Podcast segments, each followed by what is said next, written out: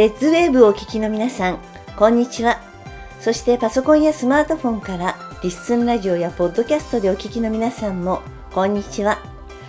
ルカ地球予報パーソナリティの小島慶です。ルカ地球予報はこれから地球で起こるであろう未来のことや今我々が備えるべきことを地球予報士のエルさん、ミカさんからお話を伺い、それを紹介していく情報番組です。ルカ地球予報。この番組は120歳までアクティブに生きる未来を作る株式会社アルプロンの提供でお送りします。さて、今週も嬉しいお知らせです。この番組を聞いてホームページからお問い合わせをいただいた方がなんとエルさん、リカさんのセミナーにお越しいただいたということなんですよ。そして2人のお話を聞いて実際にご自分で危機管理をされていたんですが本当にやっていてよかった。自分がやっていたことは間違いではなかったと。ミッションに気づかれてとても喜んでいただいた。とのことでした。さあそれでは今週も地球予報士のエルさん、ミカさんのお話をお聞きください。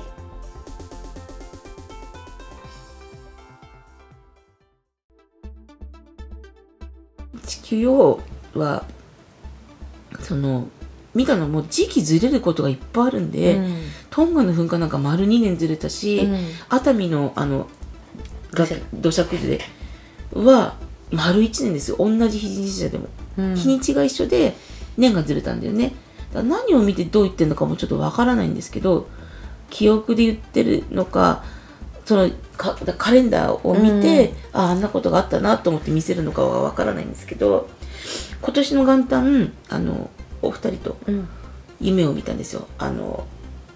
なんだっけ海ほたる、うん、海ほたるに4人でいて、はい、であの窓から海を見た時に指さして泡だらけで、うん、あそこから先は物が死んでるって言っちゃいけないって海のものがって言ったんですけど、うん、つい一昨日ぐらいに見たあのパイプライン破壊されたニュースで泡だらけだったんですよ。はい、それが流れてる画像がやややっと出たったらいいんですけど出てあこれだと思ったんでだから向こうから先はダメだって言ったんで向こうから先の海のものはきっともうあのパイプラインガスの何かで魚にも影響が出てるんだなって思ったんでやっぱり海のものも怖いですもんその関係的系なのかもわからないし。そうだね。ミサイルぼっちょんぼっちょん落としてるから海に、下の海底火山が刺激受けるんでやめてくれって言いたいんです。本当にやめてほしくてね、うん、あの主義主張はねしなくてもね、うん。もうそれぞれみんなお互いにあの存在していることはもう分かっているのであの、ね、そういうところで使わないでほしいですよね。ミサイルとかってあの自分のとこから遠くに飛んでるから分からないんだけど落ちた先のことを考えたりとか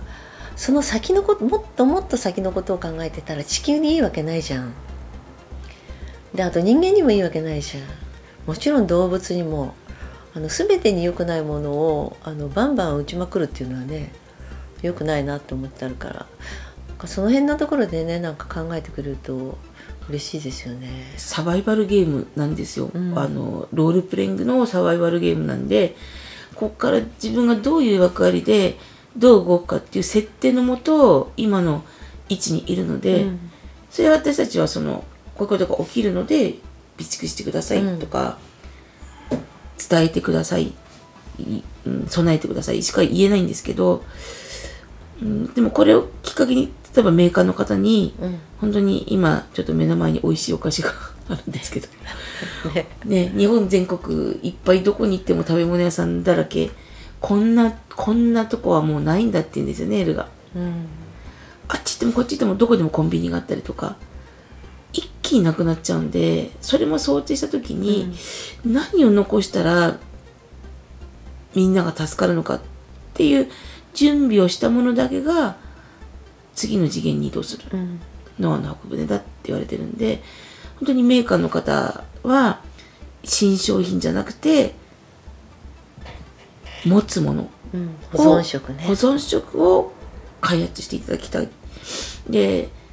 お米とかもいろんな制限農家の方にかけてるかもしれないですけど、うん、それも保存をなんとかって考えるその専門の部署とか作ってもらってなるだけ一日でも長くみんなが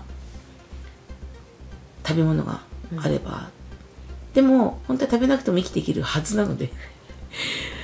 同時に切り替えれる話もしていきたいなって、うん、あの世界中でプラーナを食べて生きてるっていう人がいるんですよ実際に。水も飲まず、うん、食べ物も飲まずプラーナっていうのを食べて生きてる人がいるんですけどそれを考えるとあアバターだなって思ってるよね。ねえ。じゃなかったらなんでだろうって終わ終わると思うんですよ。その人たちが同じように同じように私たちと同じ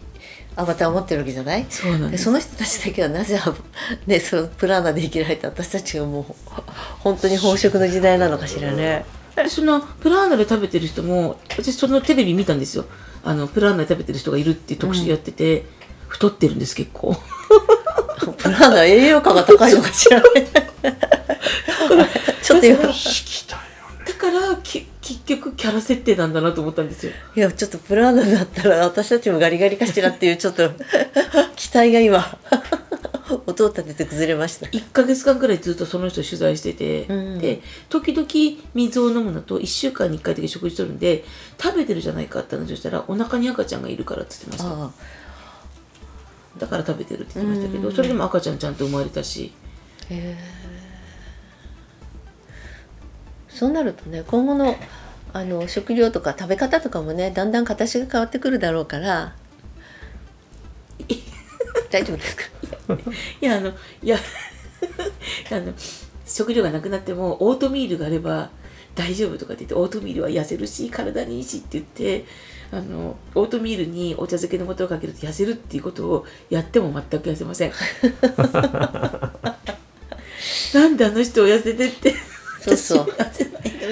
いろんなことチャレンジしたけどねあの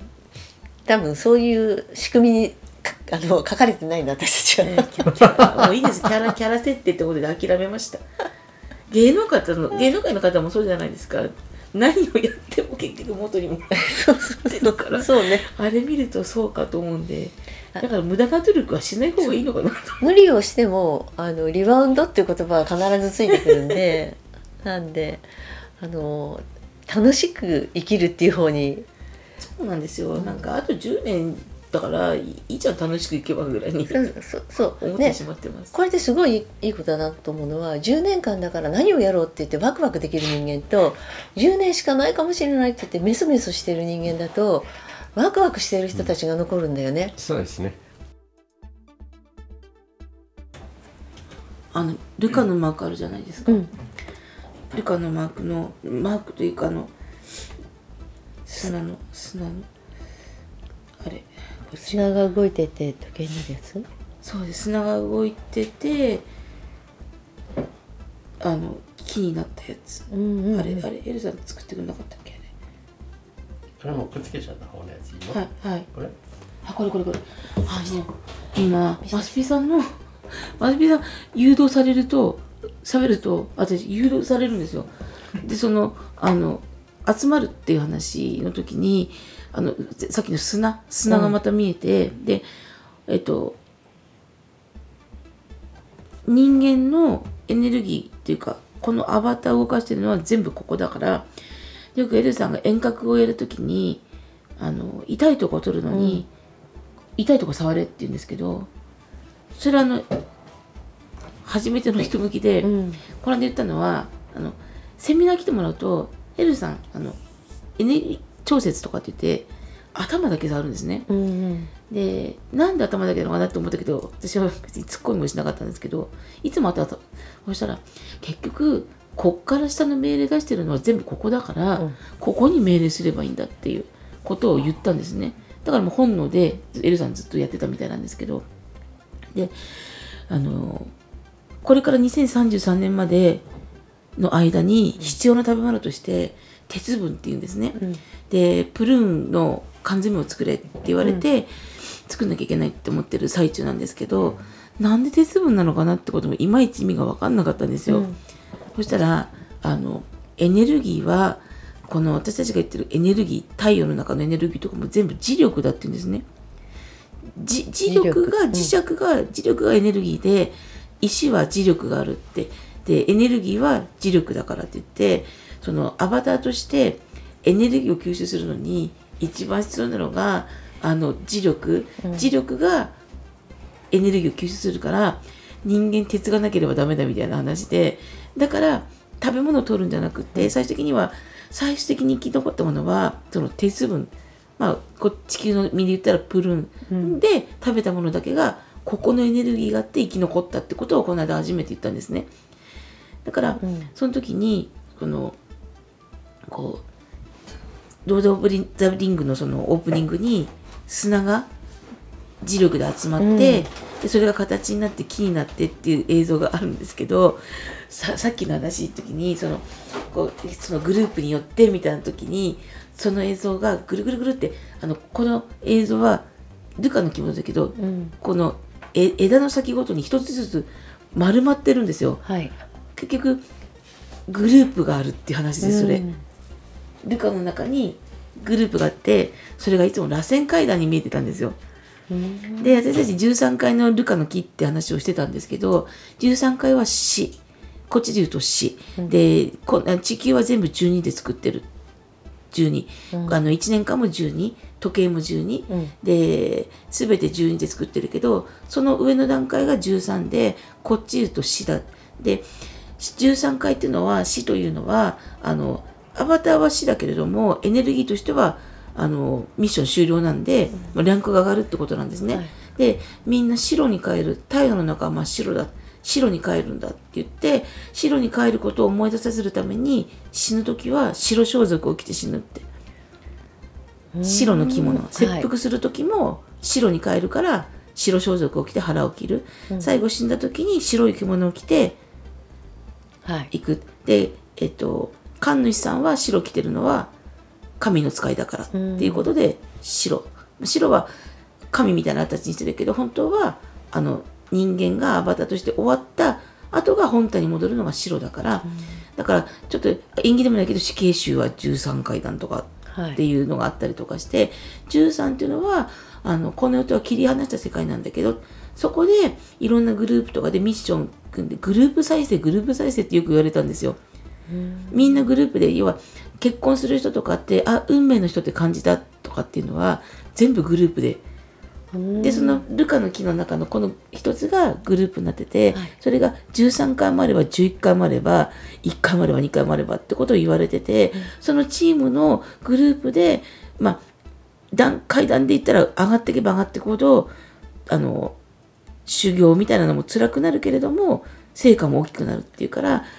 家族とか仕事とかでこれは動いていくのでその時々その仕事の仲間が変わったりとかお友達が変わるのっていうのは、うん自分がやりたいことのためにやっぱ枝分かれしてってその強い磁力に惹かれてこう集まっていくんですけどつどつどグループが分かれていくらしいんですよ。だから自分がその強くなりたいとか思えば強い人と会っていくとやっぱり強くなっていくっていうことを今聞こえました同時に。グループ再生です。これがあのスピリチュアルの世界であのいうグループ再生なんです。その説明ができないんですけど言うんですよスピリチュアルの人はグループ再生グループ再生って言ってあの運命の人とか言うんですけど運命ってのは別に結婚相手じゃなくて、うんお仕事とかも全部含めて運命の人です。出会いとかですよねそうですそうです。すごいすごい腑に落ちてなんであの形なのかなと思ってて。誰と出会ってあのよく言う私が言う時に良き時に良き人と良き場所で会うでその時にあの必要な人じゃない必要な人か必要な人じゃないかがすごいよくわかるっていううん話をしてその会う時に良き人と会うと思っていけるか普通にいやいや行くかによってあのモチベーションも変われば出会いも変わってくるわけじゃないですか。だからグループ作る時ってそうやって探しに行かなきゃいけないんだよね。だからあのロールプレイングゲームじゃないけど勇者くんはあのテクテクテクテク行って次のお城でも何でもいいんだけど行って砦のところ行って自分に必要な武器を備え必要な強さを与えられそれは相手と戦うことで得る場合もあるしあのお宝のように木の実をいただける場合もあるわけじゃん。なんか最近その悩みとかあの人は死んだらどこに行くみたいな話が、うん、カウンセリングでねよく。本当にもうあのすごい理解するというかあのとにかく一番伝えなきゃいけないことってどんなに辛くても、うん。超えられるテーマしか自分でつけてないんですよだから飴とムチみたいな 感じなんですけどいいことなどは必ずうん。ちょっと落ちて、で落ちるとまたいいことがあってあの心電図みたいなんですよ。生きてる証拠だってよく言うんですけどいいことと悪いことが繰り返されるのは生きてる証拠だってよく言うんですけどなんかその分かる？その太陽の中っていうところに本体があって、うん。で地球というのがロールプレイングゲームの場所。うん。で私たちはキャラ。でゲームみたいに簡単にはいかないらしいんですよね。か、まあ分かりやすくゲームって言ってるんですけどその中で何をしに来たのかっていうことが分かんなくなったら個人カウンセリングをするんですよね。はいはい。何しに来たのが今が今が自分が何していいか分かんない時はそれのまあ中でいつも私たちは管理者だって言ってるんですけど、うん。管理者だから写真を見たりするとそのデータが QR コードで流れてきてこっち行ったらこうなるよこっち行ったらこうなるよっていう枝分かれの話もするんですよ。だから、うん。木をこあのルカの来年のカレンダーのテーマは木なんですね。うん。今年は雪の継承だったんですけどなんで木かってことも今同時に今頭の中で喋られてるんですけどあの枝分かれするじゃないですか木って必ず、その枝分かれのことを間違えずにいろよみたいなことを言ってて、必ず分岐点分岐点の時にそのさっきおっしゃったあの誰と出会うか。うん。自分の直感を信じなきゃいけない。で木を見るとその自分の設計図を思い出すから来年はカレンダーは木ってうん言われました。そのカウンセリングの時にねやっぱりなんか相談することがねあの割と身近な内容が多かったりするじゃないですか。この上司さんとこうこういう人がいてこうこうなんですけど私はどうしたらいいですかみたいな。それは多分本当は自分で解決できることなんだよね。そうなんです。力強い。カウンセリングの時にそうそうそう。だからこちょっと前も一回言ったことがあるかもしれないけどあの自分がこんなにすごい人ですとか褒められたくてカウンセリングを受けるっていうのはやめた方がいいかなと思っていて。高いお金払って行った方がいいと思います。そうそうするとすごくいい夢を見るお話をしてくれるんだけどこのお二人はそのそういうのがないかある意味シビアにガツッとお答えしてくださるんで。なのであの自分がねあの生まれてきたミッションに対してさっきねみ美香さんがおっしゃってたように見失いそうになった時に本来やらなきゃいけない自分に戻りたい時にあの聞きに行ってくれるといいんだよね。そうじゃない時だとあの恋愛相談とかはねあのちょっと自力で頑張ってもらうっていう感じにしてねあのそういう未来のことを一緒に考えるようなねカウンセリングを受けてくれるといいなと思いました。この地球療法士っていうお仕事をしていること自体が先が見えたらあの神様みたいに何でも分かる人なんなんだって思われてそれで何でも聞いていい人だって思われるといけないんだよね。そうするとその先にカウンセリングしている時に「あの私これからどうしたらいいですか?」っていうところだったりとか「この人とこの人とどっちと一緒に付き合ったらいいですか?」とか「この上司いなくすないなくするにはどうすればいいですか?」とかなんかものすごく身近なことを聞く、ね、聞かれたでその人は聞きたいんだろうけどでもそれは本当に違っていてこう自分が生まれてきたミッションが分からなくなった時とそれとステップアップする時にあと背中を押してほしいとかに来てくれると嬉しいですよね。一番困るのが彼は私のことをどう思ってますか？自分で聞いてくださいって言います、本当だね。必殺仕事人のテーマが流れるんです頭の中に。本当にすごいよね。自分で聞けばいいじゃん。私は体は大丈夫ですかってそれよくミカ病院に行ってくださいって言います。けど言いますよ。私健康なんともないですかって言うからあの健康診断行ってくださいって言わないと、まあ最初の一歩はそうだよね。そう。まあねやるんですけど結局ねうん。2人とかできるんですけどまあ、ほぼ病院の結果と同じとは言われるんですけど。そうだね。あの結構見てもらって不安になるぐらいだったら一回健康診断行ってそれでどうでしょうかって聞いてくれた方がねそうなんです本当にそうするとその時にどこかが悪いって言われた時に「えー?」って「いい」って言われたくて「あの私大丈夫ですか?」っていうのがけ結論的に私は大丈夫って言われたくて聞いてる場合ってすごくあるじゃないですかね相談に一番多いパターンなんだけどそれでその時に「どこどこが?」って言われるとそんなはずないと思うから「違います違います」って言いながらでも気になるから病院行ってみたら「美香さんそうでした」っていう人多いじゃないですか。そうなんですよでも本当にねあの気軽に気軽に言われると「私がんとかないですよね」みたいに言われるとイラッとするんですよ。うん。今がんで苦しんでる人いるじゃないですか。その方を前にして、大丈夫ですかねって健康診断も行かずに保険にも入らずに美香さんがもしがんって言ったら保険入ろうかと思ってくって言うんですよ。普通にそういう人たちはいるよね。いるんですよ。だから本当にそういう人には頭にくるから「えー、がん始まってます」「えとかって言うんですよ。確実ですねエルさんね。うん。私がんはわかるんです。うん。あなたは確実にがんですうん見てわかるんですうんどこががんですか？近眼か老眼ですとか言っちゃうんですよ。眼鏡してるかそう、らね眼鏡してるから。ちょっとざまあみろとか。だからみんな期待されてくると困るんだよね。結構ね毒舌カウンセラーって言われてるから。まあまあ毒舌なのはちょいちょい見ていていたら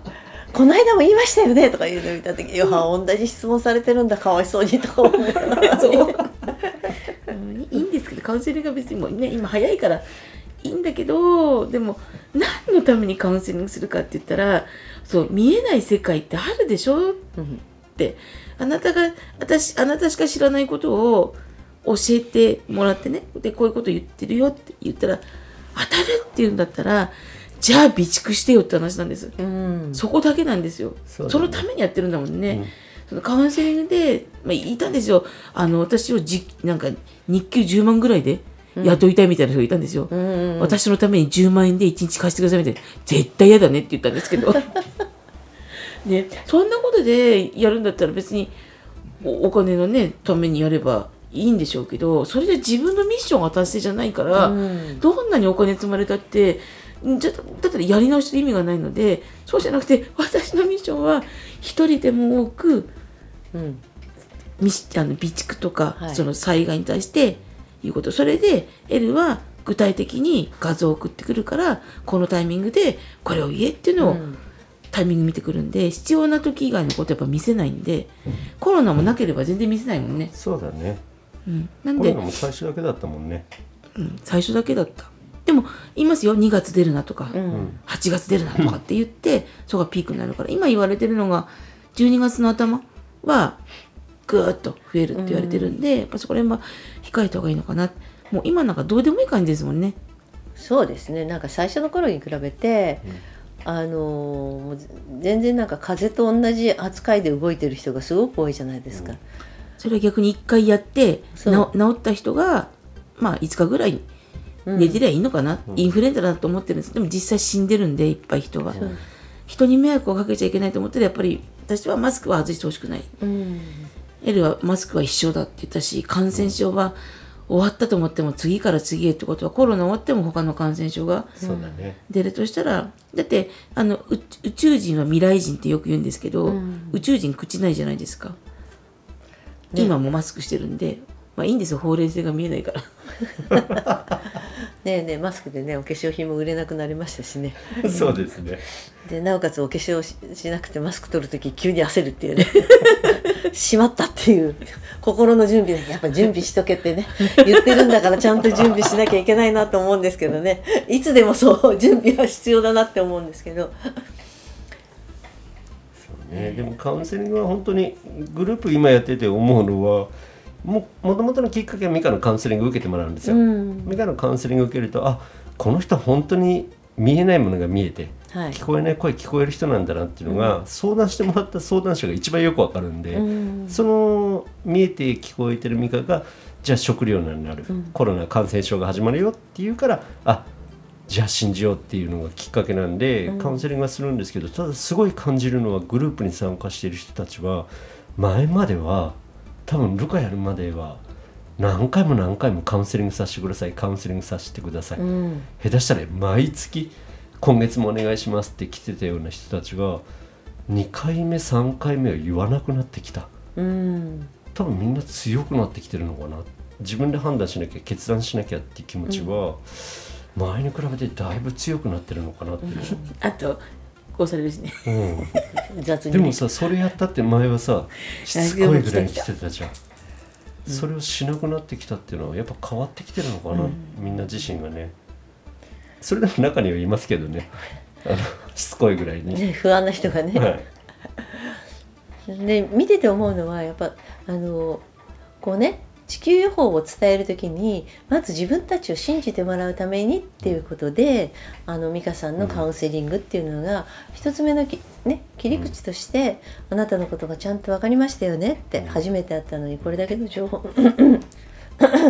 初めて会ったのにこれだけの情報が聞き取れましたよね読み取れましたよねっていうところで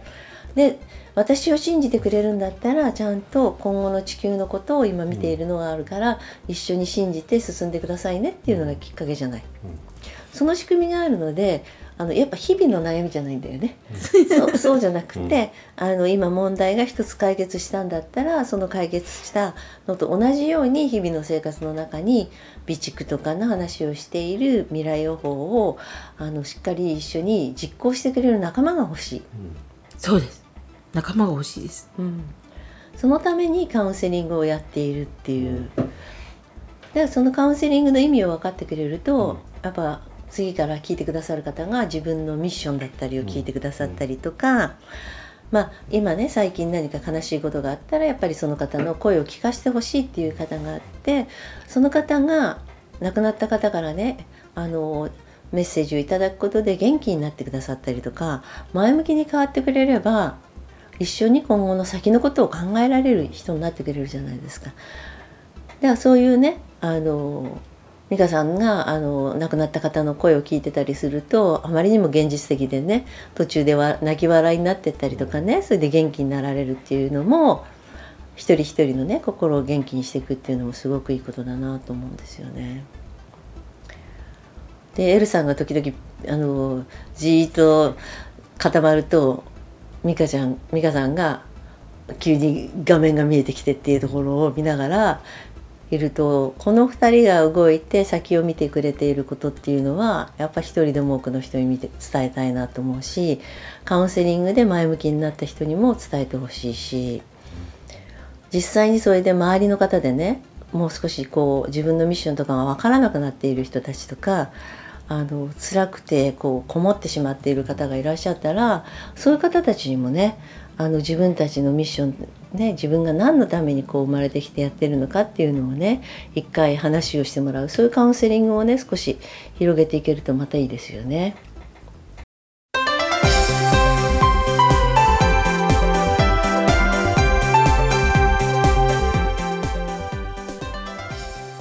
あっという間にエンディングです。皆さんも周りの大切な人にぜひこの情報を伝えていただきたいなと思います。情報を伝えていただくにはやっぱりこの番組名ルカ地球予報を大勢の方にご案内していただけたら嬉しいです。ルカ地球予報では公式ツイッターを開設しています。ぜひフォローしてご意見ご感想を添えてリツイートしてください。この番組は120歳までアクティブに生きる未来を作る株式会社アルプロンの提供でお送りしました。お相手は小島慶でした。それではまた来週お会いしましょう。